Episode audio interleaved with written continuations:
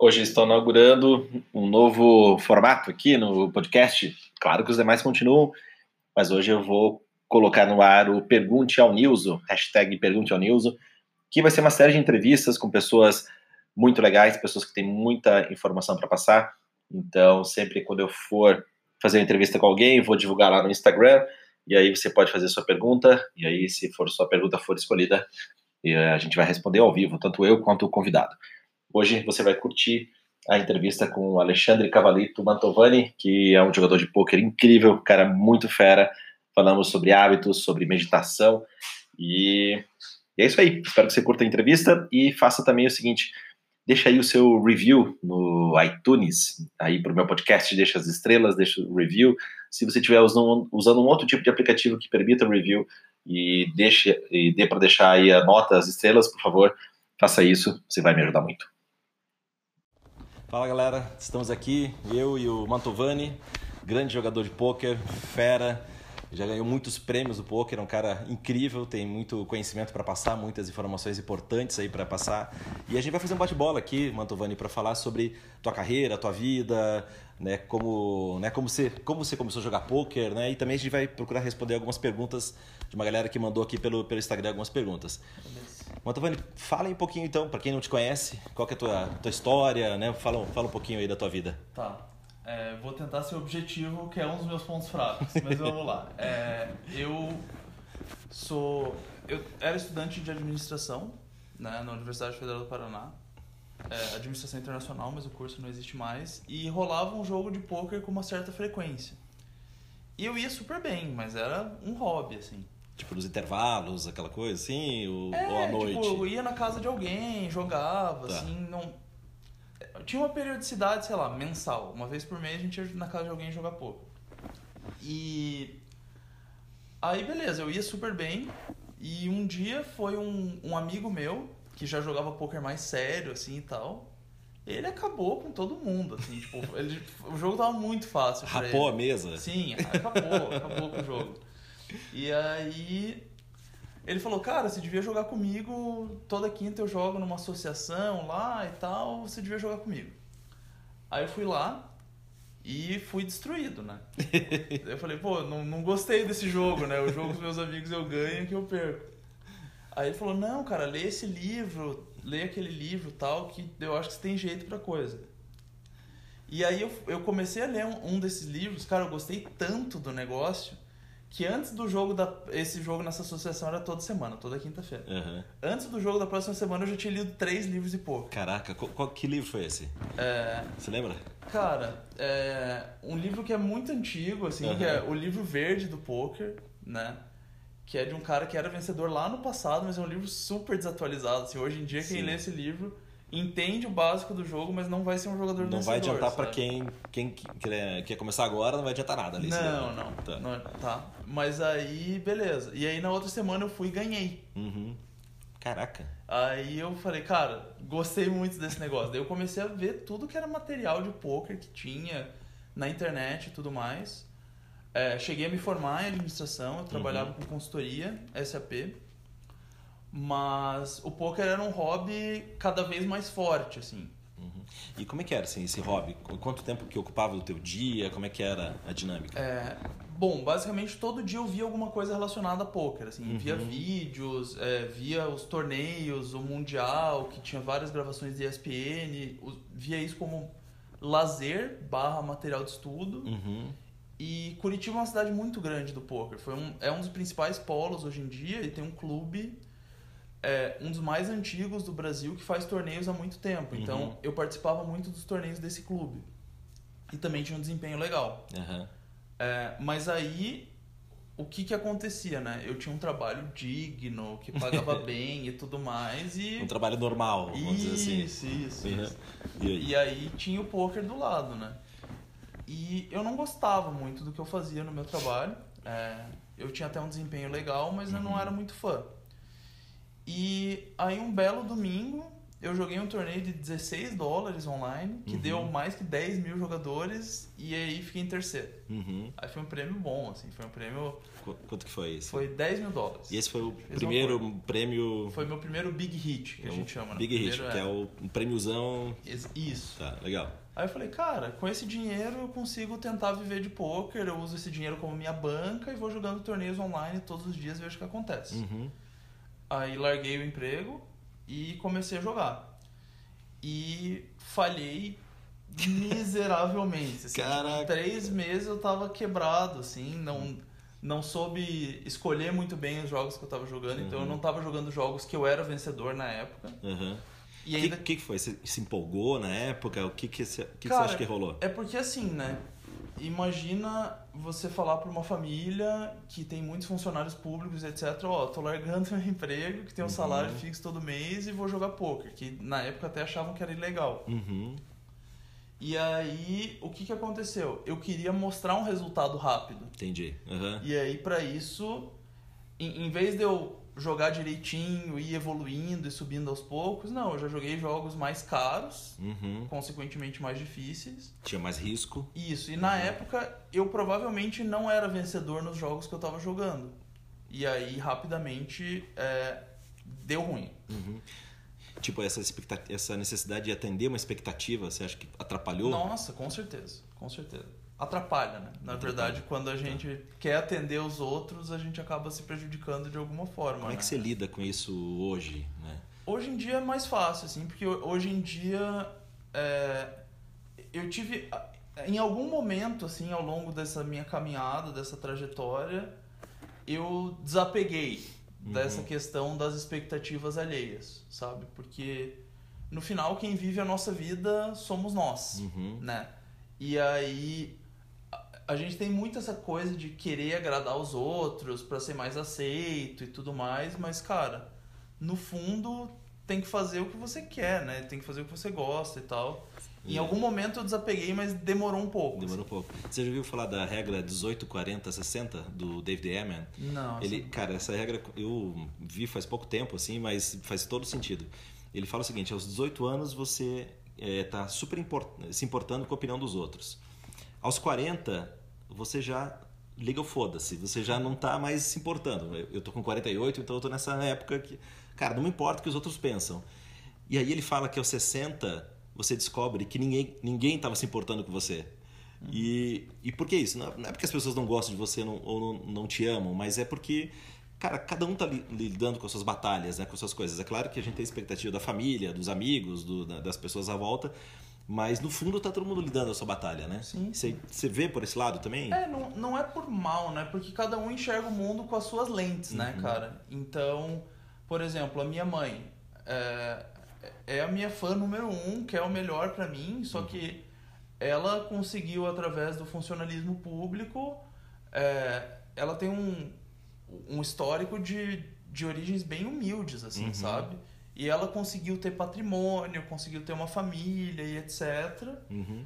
É, então, assim, quando ela não quer que eu me arrisque, Uhum. ela não quer isso porque ela quer que eu faça a mesma coisa que ela, mas ela quer o meu bem. É, ela quer teu bem. É, Tanto é que é, quando eu tive meu maior resultado no poker, eu. É, o cara falou: Ah, você quer agradecer alguém? Eu falei: Ah, quero agradecer ao time de poker, aos meus investidores, Uhum. etc. Eu quero agradecer a minha mãe. Uhum. E ela viu a. Ela viu a reportagem Uhum.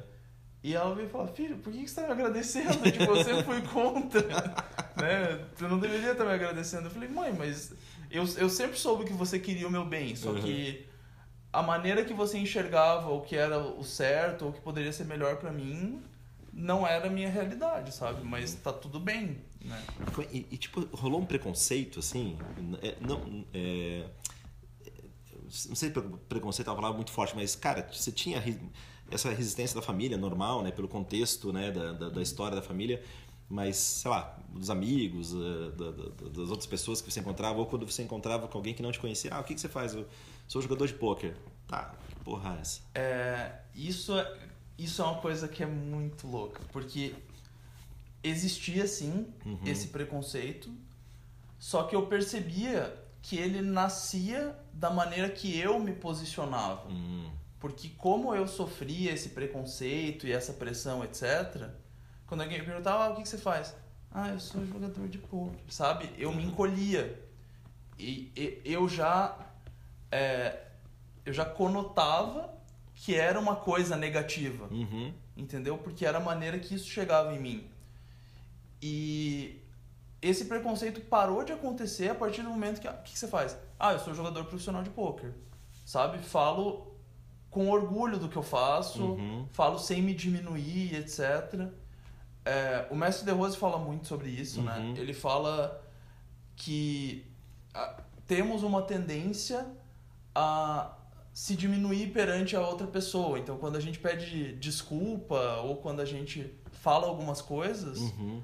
é, a gente fala com uma posição de uma posição inferior à pessoa Uhum. e isso vai fazer com que a pessoa realmente não te valorize, né? Uhum, Te trate no nível que você mesmo se colocou, Uhum. né? né? Legal. E é, é muito louco assim, porque você nunca vai ver uma pessoa falando: "Ah, eu tenho um prêmio Nobel de literatura", é sabe? É verdade. É uma pessoa, ela tem orgulho disso. E a partir do momento que você não tem orgulho do que você faz, ou você não se posiciona é, com confiança, realmente você vai levantar dúvidas, né? Legal. Principalmente porque no Brasil é, existe um histórico muito forte de do jogo ser uma coisa negativa. E as Uhum. pessoas, elas. Quando você fala poker, as pessoas não pensam esporte da mente, as pessoas pensam jogo. Jogo de azar. Isso, jogo de azar. E Vai conhece um dinheiro. primo ou um tio que perdeu muito dinheiro com o jogo, Uhum. perdeu propriedade, etc, sabe? Uhum. Então, é, é engraçado que quando você se posiciona de uma forma positiva, você até desperta uma curiosidade. O que se faz? Ah, eu sou jogador profissional de pôquer. Ah, mas peraí. Como que pôquer é uma profissão? Aí você explica. Uhum. Entendeu? Não, pôquer é uma profissão, é regulamentado. Quando você joga os torneios pelo Brasil, ele já recolhe imposto, tá tudo bem, sabe? Uhum. E aí muda muito, assim, sabe? Boa. E, e o, teu, o teu codinome é Cavalito, né? Teu nick é, é Cavalito. De onde que veio esse, o- Cara, esse nick? É, quando, quando eu era adolescente, né? Lá na escola, a gente jogava muitos jogos online, etc. Uhum. E aí, basicamente, assim, vem dessa época de jogos online, que a gente jogava jogo de RPG e tal, Uhum. né? E aí, quando eu criei minha conta no PokerStars, Uhum. eu tava ainda nessa época de jogo online, etc. Eu falei, ah, vou colocar o nick que eu uso ali no jogo online, sabe? Uhum. Só que aí você nunca mais pode mudar esse nick, né, cara? Fica pro resto da Aí, vida. pro resto da vida eu sou um cavalinho lá que.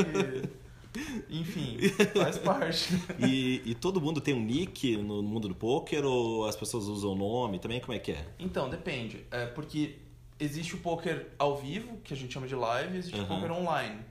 E aí, pra você ter online a, a sua conta, você tem que dar um nome pra sua conta, né? Ok. Uhum. E aí as pessoas dão diferentes nomes, etc. Pouquíssima gente no online usa o seu próprio nome. Não é nem aconselhável, na verdade, e os sites de poker permitem Por você segurança até? Sim, sim. Tá. Os sites de poker permitem você mudar o seu nick se ele lembra muito o seu nome, ou se ele é o seu nome. Os sites Ah, de poker olha te, te dão essa opção, mas pro cavalito eles não dão opção. Que já entrou como cavaleiro. Isso, exatamente. Mas eu tenho, tem até a história de um, um amigo meu que ficou em segundo no Mundial Online esse ano Uhum. e ganhou muito dinheiro, né? Ganhou 1 milhão e 200 mil dólares. E aí todo mundo sabe quem ele é. E o nick dele lembra o nome dele, Uhum. entendeu? E aí, cara, querendo ou não, né? Existe gente mal, mal intencionada no mundo. Uhum. Então, é, o cara tem esposa, tem filha. Ele falou, cara, eu me. Apesar de não ter nenhuma ameaça direta, eu não me senti seguro em Uhum. todo mundo saber que eu ganhei uma quantidade X de dinheiro? Uhum. Entendi. Até por questão de segurança mesmo. Né? Sim, sim. Ale, vamos responder algumas perguntas da galera aqui que, que mandou pelo Instagram. Olha, então mandou aqui o Gustavo. Gustavo, desculpa, não sei se eu vou responder, é, é, falar o seu nome correto aqui, é Gustavo Alven, Alves KT. Bom, deve ser o nick também. Ele fala assim, é, ele faz uma pergunta, qual, qual a sua definição de meditação e como a meditação ajuda o jogador de pôquer? Né? Que você faz meditação, você faz The Rose Method. É, então, por exemplo, ele, fala, ele cita aqui do Patrick Antônios. Conhece Patrick Antônios? Ele divulgou no Insta que gosta de correr nas montanhas e que isso é um ótimo exercício de meditação quando você fica sozinho com seus pensamentos enquanto seu corpo está passando por estresse. Acredito que isso seria melhor, é, seria melhor ficar sentado? Bom, vamos responder aqui a questão da, da meditação. Meditação é, é, quando a mente para de pensar, quando a gente é, ali aquieta nosso raciocínio, nosso pensamento lógico e entra num estado de intuição linear. Isso é com técnica, com treinamento, né, que, que o Ale é, pratica. Eu já ensino há 24 anos, é, ensino, desculpa, pratico há 24 anos e ensino há quase 20 anos. Então, o que o, o Patrick Antônio fala, e, e, acaba que muitas pessoas falam que meditação é, ah, eu estou meditando quando estou fazendo tal coisa.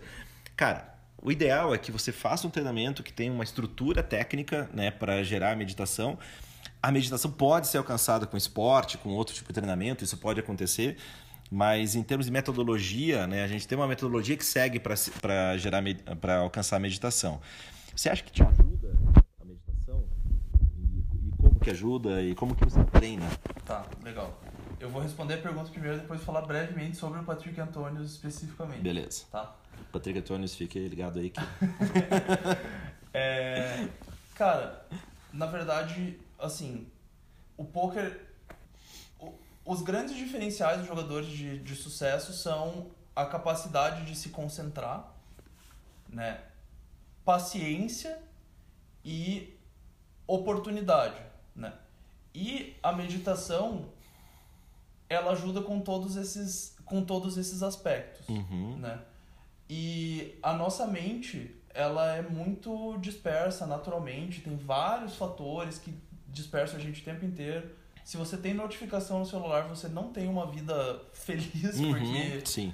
Imagina, toda tá, hora você tá aqui, né? Você tá sendo demandado. Estimulado, né? E então, assim, quando você começa a treinar para meditação, você começa a treinar a você direcionar a sua concentração para algum lugar. Então, uhum. tipo, você fala, ah, beleza, eu quero ficar pensando só na minha respiração, eu quero ficar pensando só nessa cadeira, até realmente eu conseguir é, cessar esse fluxo de pensamentos e dispersões e uhum. etc. E o exercício de meditação, o que, que acontece? Você senta, ah, quero pensar nessa cadeira. Aí você está pensando nessa cadeira, daí você fala, pô, eu acho que a cadeira lá de casa é mais confortável, né? É, Pô, essa cadeira não tem rodinha, minha cadeira tem. E a tua mente tá, tá indo lá Tá devagando, né? Aí você fala, não, peraí, deixa eu voltar aqui para essa cadeira que é o, o, meu exercício de concentração. Beleza. Tô pensando nessa cadeira, tô pensando nessa cadeira, tô pensando nessa cadeira. Ah, mas eu, eu não, nem uso cadeira, eu jogo em pé e tal. Daí você começa a devagar em outra coisa. Uhum. Aí você volta e pensa na tua cadeira, pensa na tua cadeira de volta. E assim, sessões de poker são muito longas. Independente de você jogar online ou ao vivo. A gente tá falando de quantas horas, assim? É, num, num domingo, que é o principal dia de jogar online, é muito difícil você jogar menos que 12 horas. Caramba. É bastante tempo. Tipo, domingo é o dia principal, né? Eu já é, ouvi falar isso. É que... o principal dia. Então, o que que acontece? Quando a, você tá treinando a sua mente para voltar a, a, sua concentração para alguma coisa, uhum. isso vai ajudar no jogo. Porque você tá jogando a N horas com muitas coisas, você vai começando a ficar cansado, sua mente vai ficando cada vez mais dispersa. Uhum. Então, se você coloca algum exercício na sua rotina que volta a sua concentração para algum lugar, isso ajuda. É, no poker ao vivo, por exemplo, que você joga muito menos mãos porque você está jogando uma mesa uhum. só e tem o tempo de contar ficha, tem o tempo de embaralhar, tem o tempo de dar as cartas, é muito mais lento que no online. É menos cansativo? O que, que você acha? É,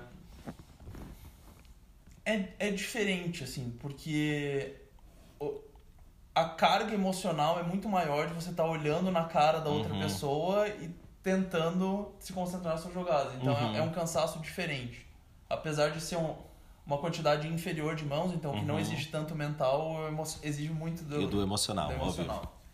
É, e aí, cara, é muito fácil você ficar entediado na mesa, daí assim, Ah, não vou jogar essa mão, celular. Ah, não vou jogar essa mão, pô, será que tem uma comida passando? E Hum, quando você- Você perde o foco. Exato. É.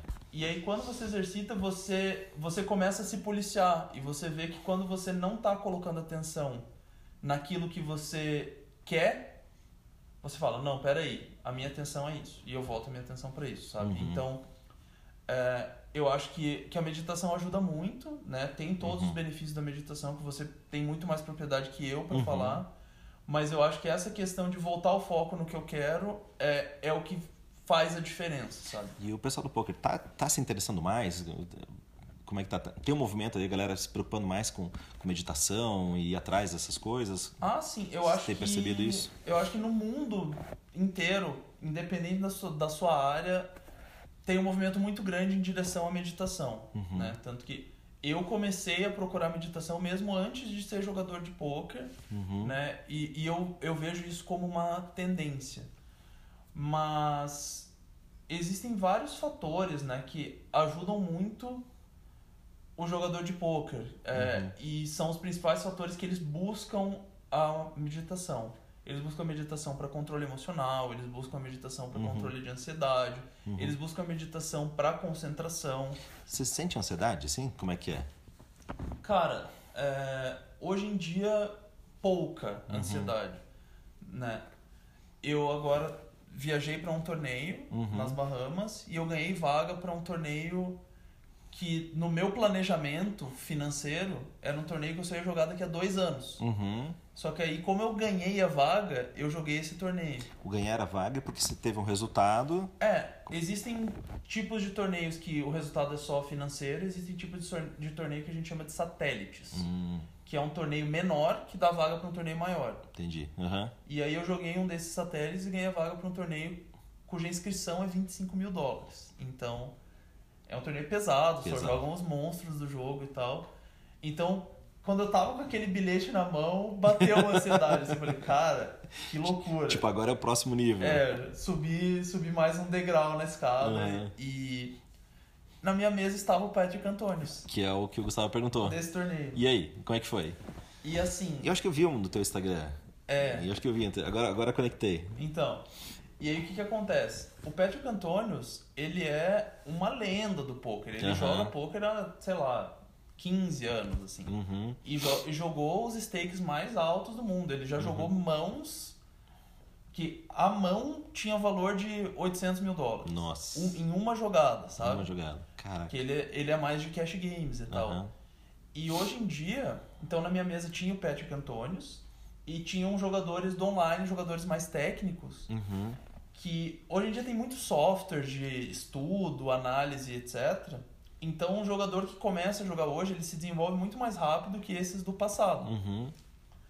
Mas é, eu tava na mesa com esses caras super técnicos do online, que provavelmente tecnicamente são melhores que o Patrick Antônios, só que a postura dele na mesa é uma coisa incrível, assim. E dá pra ver que ele consegue compensar. E não que ele não seja bom tecnicamente, é que os outros caras são muito bons Uhum. tecnicamente, são quase beiram a perfeição, assim, sabe?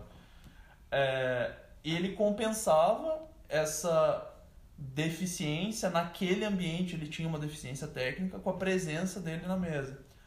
E E, intimidava a galera? não, assim? ele foi, ele foi o jogador mais assustador que eu joguei contra, assim. Caraca.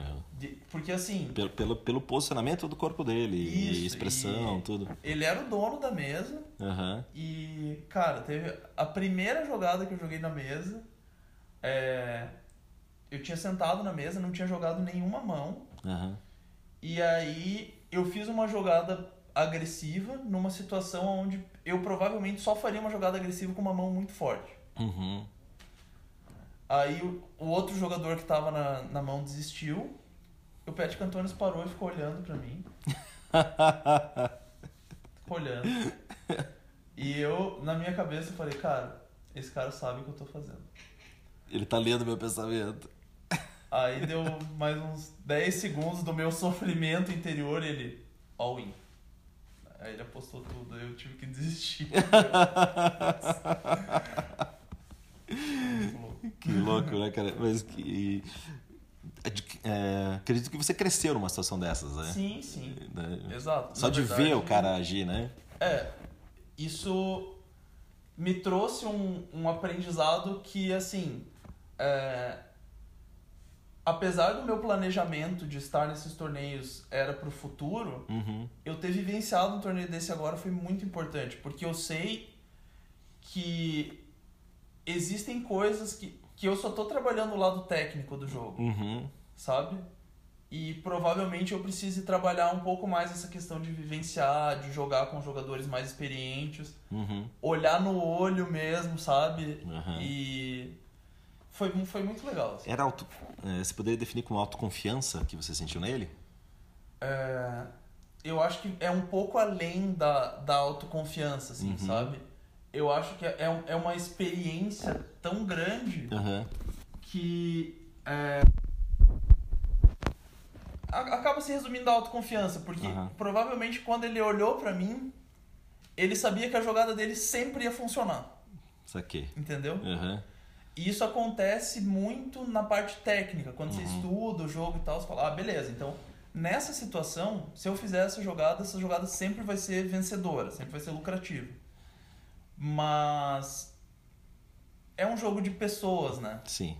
E, de emoções, E né? os principais torneios são ao vivo, são na mesa com um olhando no- na cara do outro. Uhum. Então, provavelmente eu tenho que desenvolver esse lado de sentar na mesa, olhar na cara dos outros e fazer cara de mal, sabe? Boa. Outra pergunta aqui. A pergunta do Thiago Camilo. O Thiago Camilo, ele é piloto da Stock Car. Tu conhece? é, brother. Brother. Tá. Cara, inclusive, Olha, ele é legal. muito bom jogador. E aí, então, olha o que ele te pergunta. É, deve ser fácil identificar um jogador recreativo e um jogador profissional na mesa. É, até porque a maioria dos profissionais se conhece. Então, como você conhece o, o Thiago também, né? Como você faz para adaptar suas jogadas quando encontra esse mix de jogadores em torneios de field, que é ao vivo, é isso? Field é a quantidade de jogadores do, do torneio. Entendi. Tem uma, uma, uma galerona e tem Isso. profissionais e tem recreativos, né? É isso? É, então, quando você encontra em torneios de field maiores, com, como o BLC, BLCP, por exemplo, que é um torneio grande, né? Quanto, quantas, Semana que vem. são, quantas, são quantas pessoas? O evento principal do BSOP, desse BSOP, que é o BSOP Millions, dá 2 mil jogadores. 2 mil jogadores. É. Olha, então ele pergunta, na sua opinião, quais os melhores jogadores recreativos que já enfrentou ou teve dificuldade de enfrentar e por quê? Tá. É, Essa é uma boa pergunta. Eu, eu não sei se o, se o próprio Thiago Camilo se considera um jogador recreativo, porque é, ele é piloto de Stock Car e ele, ele não. Assim, o jogador recreativo é o cara que o poker não é a principal fonte de receita. Uhum. né? E pode ser o cara que tá jogando o primeiro torneio dele, ou pode ser o empresário que sempre que tem um torneio ele vai lá e joga, Uhum. né? Então, assim, é, o próprio Thiago Camilo é, é um jogador que, se ele se considerar recreativo, ele é um jogador muito difícil de jogar contra, Uhum. né? Ele, ele é um jogador balanceado e provavelmente por causa da Stock Car ele tem um controle emocional muito bom Uhum. né? Então, ele seria um bom exemplo. Tem um cara que ele sabe quem que é também, que é o, o Vascão, que é Uhum. um jogador recreativo, mas que vai super bem no circuito do BSOP e etc. Mas assim, o que, eu- o que eu vejo é que o, o jogador recreativo que é difícil de jogar contra é o jogador que tem um bom controle emocional, Uhum. né? Esse é o primeiro ponto. E o segundo é o jogador que ele tem empatia, Uhum. né? Porque quando você pega um mix de jogadores recreativos, você vai ter o jogador que é mais conservador, vai ter o jogador que é mais agressivo, etc. E não, não existe uma receita para você jogar contra um jogador recreativo. É, contra os profissionais até existem algumas formas que, assim, muito dificilmente você vai perder se você jogar de, de determinadas maneiras. Uhum. Mas é, eu, eu, eu tenho dificuldade de pensar em uma pessoa específica, assim, cara, Uhum. esse é o jogador recreativo que, Que, eu, que atrapalha todo mundo. que atrapalha todo mundo, assim. Mas ele é um bom exemplo, o Vascão é um bom exemplo. E, e eu acho que é isso, cara. O cara que tem bom controle emocional e que ele tem é, empatia de entender quais que são as- as motivações dos seus adversários, esse cara vai ser difícil de jogar contra. Boa. Né? Porque, por exemplo, é, quando eu jogo contra um jogador recreativo, o que, que eu penso? Qual é a motivação dele? Uhum.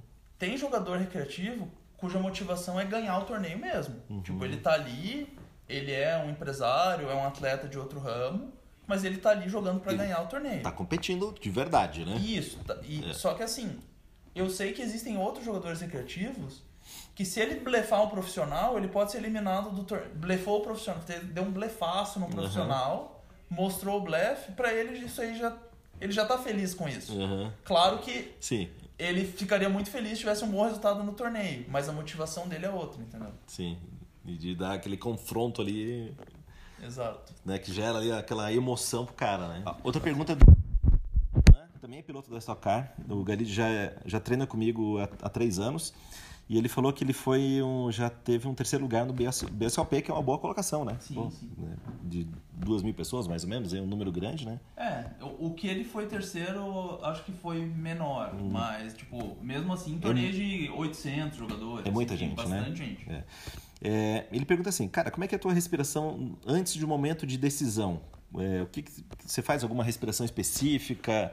É, como é que você, você fica atento a isso? Então vou, vou contar a dica do Pro aqui. É, Opa, é. Eu, eu era um jogador que era bem sucedido no online e não era bem sucedido nos torneios ao vivo até dois anos atrás. E aí, dois anos atrás, é, eu entrei no método duas semanas antes do BSOP etapa Balneário Camboriú. Uhum. E aí o meu instrutor, eu perguntei pra ele, eu fiz exatamente essa pergunta pro, pro meu instrutor na época, e ele falou, cara, é, você ainda é iniciante, mas aquela respiração quadrada, Uhum. né, que você respira, retém o ar, solta o ar e retém com os pulmões vazios pela mesma, pela mesma quantidade de tempo, então 4 segundos, 4 segundos, 4 segundos, 4 segundos, por exemplo, Uhum. ele falou, ó, tenta fazer isso na mesa toda vez que você for jogar, toda vez que for jogar uma mão, que vai te ajudar muito. né? E aí, é, eu fui para o BSOP Balneário Camboriú, um torneio que deu mais de 600 jogadores, e eu cheguei na mesa semifinal, fiquei em 15º. Uhum. E eu percebi que essa questão da, da respiração não só me ajudou no controle emocional, mas me ajudou a estar mais presente. Uhum. Então, assim, se eu tô sentado numa mesa e toda vez que eu for jogar uma mão, eu penso, beleza, olhei a mão, decidi que vou jogar. Então, começo o meu ciclo respiratório. Além de, de eu estar gerenciando as minhas emoções ao fazer isso, eu tô completamente presente. Então, esse é o respiratório que eu uso quando, desde que eu comecei a praticar até agora, é o respiratório que eu uso nos torneios ao vivo. Quando eu Uhum. decido, eu começo a fazer a respiração quadrada, inclusive o meu tempo de fazer as jogadas, ele é contado por ciclos da respiração, pra eu Que não dar legal. informação. assim. Que legal. Porra, isso é um nível de consciência de muita presença no que você está fazendo, né? Sim, Porque sim. às vezes você pegou ali, tá na, tá na sua na, na- mão que você decidiu, mas cara, dispersa, começa a pensar outra coisa. Exato. Dica importante de concentração para todas as áreas, né? Pro poker e Exatamente. para todas as áreas da vida. Última pergunta, mais um. Rafa, Rafa Navas, também é meu aluno, ele joga ao vivo lá no Líbano. Tá morando no Líbano, né? Chama Cash Game? Jogar ao vivo? Não, é que, que o jogo ao vivo é live. Live, Aí pode tá. ser torneio ou pode ser cash game. E torneio e cash torneio, game. basicamente, você paga uma taxa de inscrição, Tá. todo mundo recebe a mesma quantidade de fichas. E aí é, você vai sobrevivendo ao torneio. Ok. Você vai acumulando fichas e sobrevivendo. E Entendi. aí o torneio ele paga de 10 a 15% dos inscritos. Então, Uhum. Torneio com mil jogadores, se você sobreviveu até ter 150 jogadores, você já vai receber Você alguma vai coisa. ter uma. Aham. E aí o prêmio vai subindo exponencialmente até o primeiro lugar. Ok, legal. E beleza. E aí o cash game, cada jogada tem um valor. Aham. Então, por exemplo, ah, aposto 50 reais. Entendi. Ah, beleza, pago 50 reais. Então se eu ganhei, eu ganhei 50 reais que o cara apostou. Saquei, beleza. Então ele pergunta assim, cara, é, queria saber um pouco é, sobre como é que é a tua rotina. É, se você é um cara que mantém rotina, se você tem um tipo de rotina que você usa para se preparar é, no teu dia a dia, como é que você faz? Então, eu sou o chato da rotina, na verdade. Você é bem, É, bem disciplinado? Sou, principalmente quando eu tô jogando online, Uhum.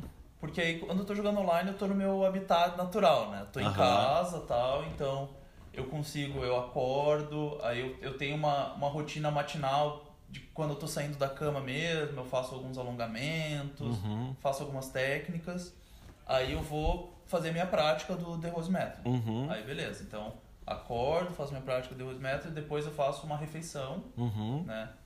É, e aí, se é um dia que eu vou jogar, eu já começo a me preparar para jogar. Eu vejo, faço algum estudo rápido ali, Uhum. ver um vídeo de poker, alguma coisa curta Uhum. e começo a jogar. Só pra já, minha mente já começar falar, beleza, é, é, é nisso que eu vou trabalhar agora. Uhum. Se é um dia de estudo, aí eu, eu divido as minhas responsabilidades.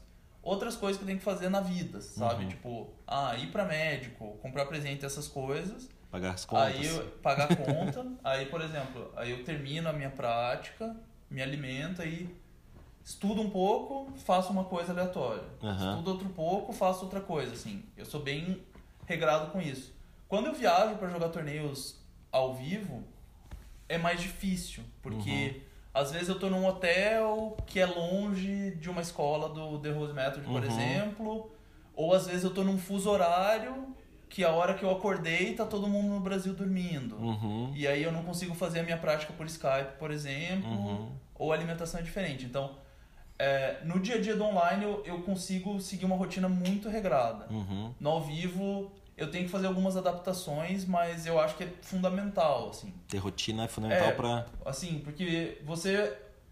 O, o teu cérebro ele já, já vai entendendo qual que é o próximo passo, o que, que ele precisa fazer, quanta energia você vai precisar, É etc. direcionar o cérebro pra onde você tá indo, né? É, exatamente. É, a neurociência ensina pra gente que a gente cria conexões, né? Então, Uhum. É aquela coisa, quando você começou a dirigir, você precisava pensar, ah, eu preciso pisar na marcha, eu preciso trocar de marcha, eu preciso pisar no acelerador. Isso vai virando automático para economizar energia. E esse tipo de, de condicionamento e programação, etc., você, você consegue direcionar também. Então, é, o meu cérebro sabe que quando eu acordei, fiz minha prática, me alimentei, estudei um vídeo, eu vou começar a jogar. Uhum. Então, beleza. Então ele já entra num, num outro modo ali de, de operação, sabe? Boa. Que é bem Você importante. já coloca na direção ali que você quer, né? Exato. Ale, pergunta do dia. Você vai fazer agora uma pergunta é, pra galera aí, pra nossa audiência, e, e a galera vai responder. Seja no podcast, no Instagram ou no, no YouTube, onde, onde você estiver assistindo, você vai responder essa pergunta aí do Ale. Alguma coisa que você queira saber, qualquer coisa. Tá, uma coisa que eu quero saber, deixa eu pensar aqui. Tem tantas coisas que eu quero saber. É. Faz a pergunta, daí depois eu vou, conforme for as respostas, vou te passar o que a galera falou aí pra você. Tá. É, então, lembrando da, da minha situação que eu passei com o, o Patrick Antonius, Uhum. é, eu quero saber, assim, do público, se eles já passaram por alguma situação que eles viram que não estavam prontos para uma determinada para um determinado desafio ou que eles precisavam desenvolver alguma habilidade que eles não tinham para conquistar os seus objetivos e como eles lidaram com isso o que que eles fizeram para tipo ah identifiquei que eu preciso trabalhar isso como que eles fizeram para desenvolver isso Boa. Responda e depois eu vou passar as respostas pro Ale. Ale, valeu, cara. Brigadão. valeu cara Tamo junto.